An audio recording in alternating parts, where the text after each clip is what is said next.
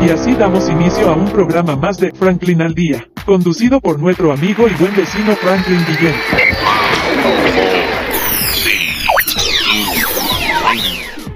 Para hoy, por supuesto, tenemos que darle las gracias a los que nos permiten estar aquí www.ticompra.com, los que saben lo que usted necesita, Smart Shop and Gallery, otra empresa de Taikon Group.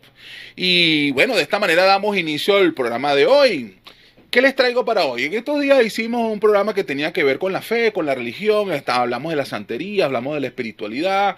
Ah, bueno, está bien, llámalo religiosa, iglesia católica, hay muchas religiones, pero ¿qué hay realmente detrás de la religión? ¿Qué pasa con esos miedos? La vida, le tenemos miedo a la muerte, le tenemos miedo a vivir, le tenemos miedo a sufrir. ¿Qué hay después de la vida? O mejor dicho, ¿qué hay en la muerte? Para eso trajimos un especialista que nos acompañó recientemente, que definitivamente creo que es la persona más calificada como para debatir sobre el tema. Bienvenido, Liernauta, gracias, Gracias. por acompañarnos. Gracias. Nuevamente, gracias. Es- Esta es tu casa, como siempre. Bueno, veo que estás súper acompañado también con, con otro duro en la materia, pero bueno, vamos por partes. Sí. Vamos por partes. Como siempre, como siempre. Háblanos un poquito de ti, de tus credenciales, de, de- de, bueno, de qué se trata todo esto, pues, de- Bueno. de, la vida después de la muerte, para que te conozca la gente que nos, Gracias, nos está gracias, sintonizando. Gracias, Franklin. Este, no, bueno, gracias por, por la invitación. Como anteriormente, mi nombre es Ángel Mijares. eh, tengo cierto tiempo ya en el área espiritual, ¿sí?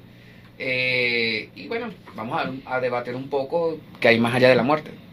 Claro, o sea, ¿qué es lo que hay? Hay una biblioteca, ¿qué, qué hay? O sea, un estacionamiento grande, es- un cine, un autocine. No, no, no, no es O un sea, cine, ¿de no qué es se cine, trata? Es un cambio. Mira, ¿qué hay después de la muerte? Eh, Hay frío, hay calor. El, ser humano infierno. muere, el ser humano muere. Llega a un grado de cero- 0.83. Cuando llega ahí donde le dice el postmortem. Le bajaron el a la le bajaron el breque. Ahí donde empieza el cambio. Donde hay, donde dice, veo en el túnel, veo una luz blanca donde va a pasar algo que va a, va, eh, va a trascender a algo. ¿Qué pasa después? ¿Qué, ¿Dónde llegas tú? ¿Dónde llega el ser humano? Bueno, vamos a partir de lo siguiente.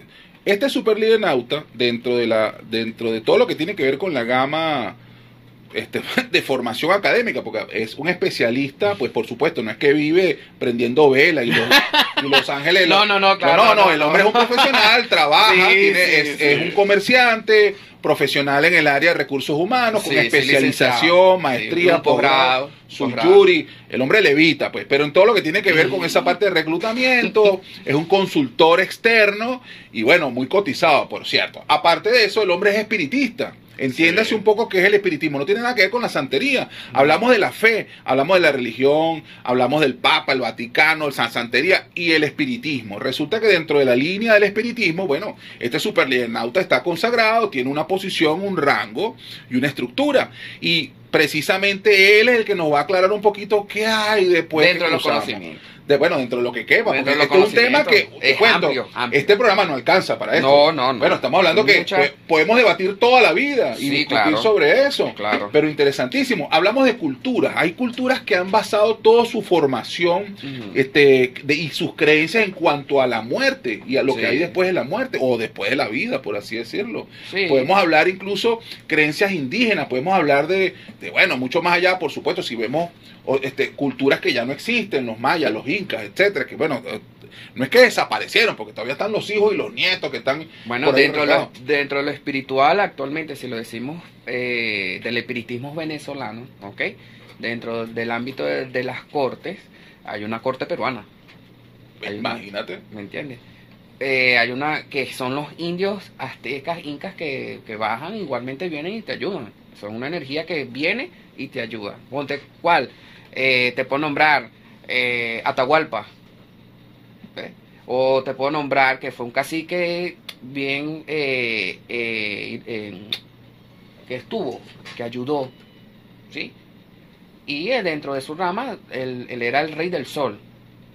¿Y qué pasó? Bueno, él ayudó a su pueblo, llegaron los españoles y dentro de todo este... Mao- Que ya sabemos la historia. Ajá. Que, por Pues cierto, hay, varias historias, pero bueno, la historia siempre la va a contar el que ganó, el que Exacto. tiene el billete. Exacto. Pero bueno, pero ayudó. está bien. E- Entiendo que la parte conceptual en cuanto al manejo de la religión y la fe, hablamos del espiritismo, eh, para darle una ubicación en Venezuela. Digamos que uno de los puntos más emblemáticos conocidos en la historia, que hasta una canción hay, hablamos de Sorte que es un centro de eh, mucho más allá que pudiera ser con- con- considerado como algo recreativo a nivel de, de, bueno de visitar como, Sí, como un parque, uno- como un un parque- parque temático Sí. resulta que ahí Actualmente, convergen actualmente. claro claro ahí convergen este muchas religiones dentro de la cual la parte de los espiritistas porque ya en el programa anterior se aclaró que no los santeros no van para allá No. entonces, eh, estamos hablando de corte, la corte africana, la corte malandra, la corte, que por cierto ya no le llaman corte malandra, le llaman No, corte blanca.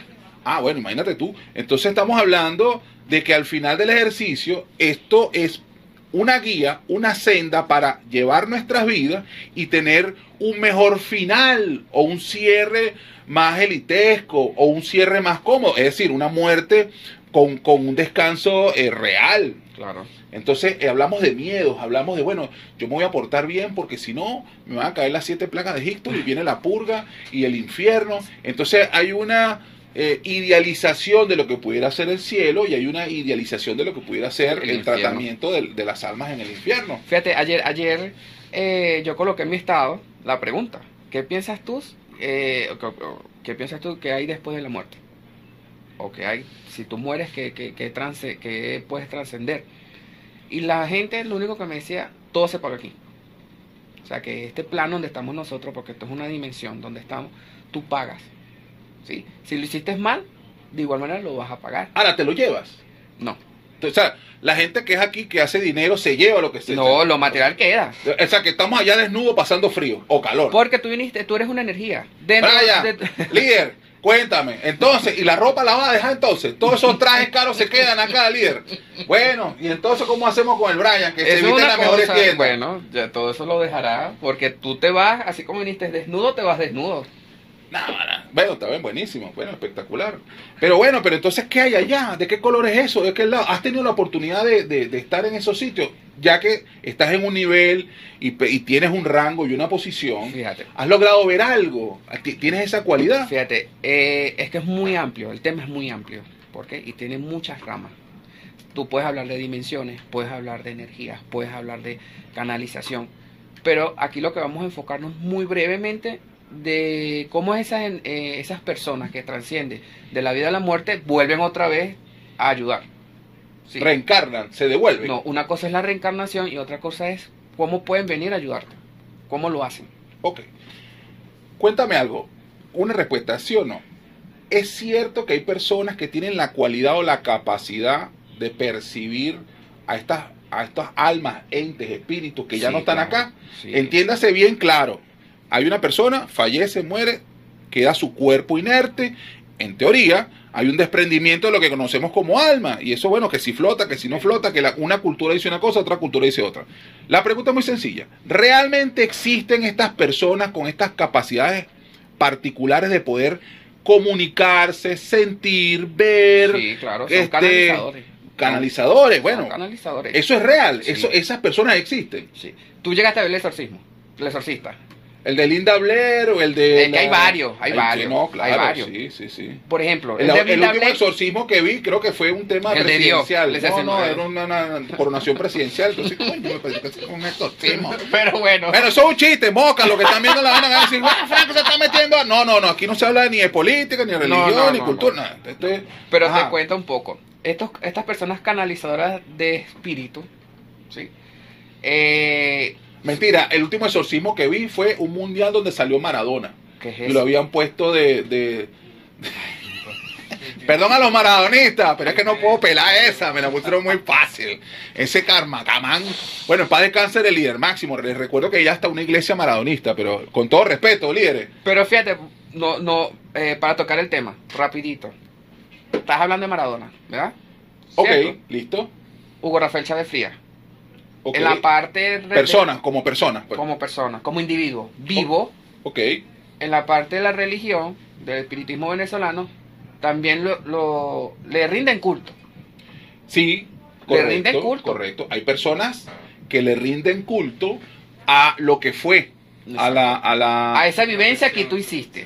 Claro, porque lo admiran por el trabajo que hizo, por lo que sea. Exacto. Ojo, no estoy aquí ni para criticar, ni para No, cuestionar, solamente ni para aplaudir lo que haya hecho una persona. Es simplemente una observación. Exactamente. Hay personas que en serio son seguidores duros de... Si tú me hablas de José Gregorio Hernández, Exacto, en la misma connotación. Ojo, no tiene nada que ver, no es que un san- uno sea santo el otro. Es simplemente un ejemplo. Así como hay personas que siguen o idolatran o lo convierten en deidad, en este caso, a, se aquí se dijeron varios nombres, pero mucho más allá de eso. Ok, una cosa es que la persona siga o haga un culto de este tercero que ya no está. claro, pues es un panteo- panteosismo, creo que es la palabra, donde todo un sistema de religión, que todo es amplio, que todo es abierto, que todo, o sea, la gente se va. Claro, pero estas personas que se van mucho más allá que puedan hacerlo deidad, Ujú. Agarró Pedro Pérez, pues para no ponerle nombre, para no hacer que la- se, se llenan sentimientos. Agarró Pedro Pérez, pobrecito el señor Pedro Pérez, y falleció. Y entonces, bueno, los amigos de Pedro Pérez consideran que, que esta persona hizo mucho bien a su comunidad. Por ende, pues le, re- le prenden velas, le rinden culto, pleitesía o lo, lo conmemoran. Claro. Pues. Entonces estamos hablando que nace una religión. Pero para hablar de religión, por ahí me están sumando, ¿qué? ¿Me- Dos dedos, ¿estamos listos? Bueno, vamos a, vámonos para corte. Bueno, Nos quedamos con... Me regañaron, me regañaron, Aquí. me regañaron. Llévatelo, producción. Haremos una pequeña pausa y regresamos en breves instantes con su programa Franklin al Día, conducido por Franklin Guillén. No importa de dónde provenga, de dónde provenga, si es buena, si es buena, escuchas aquí, escuchas aquí. En compañía de y buen vecino Franklin Guillén. Esto es publicidad. www.ticompra.com, donde encuentras lo que necesitas y punto. Smart Shop and Gallery, otra empresa de Taikon Group.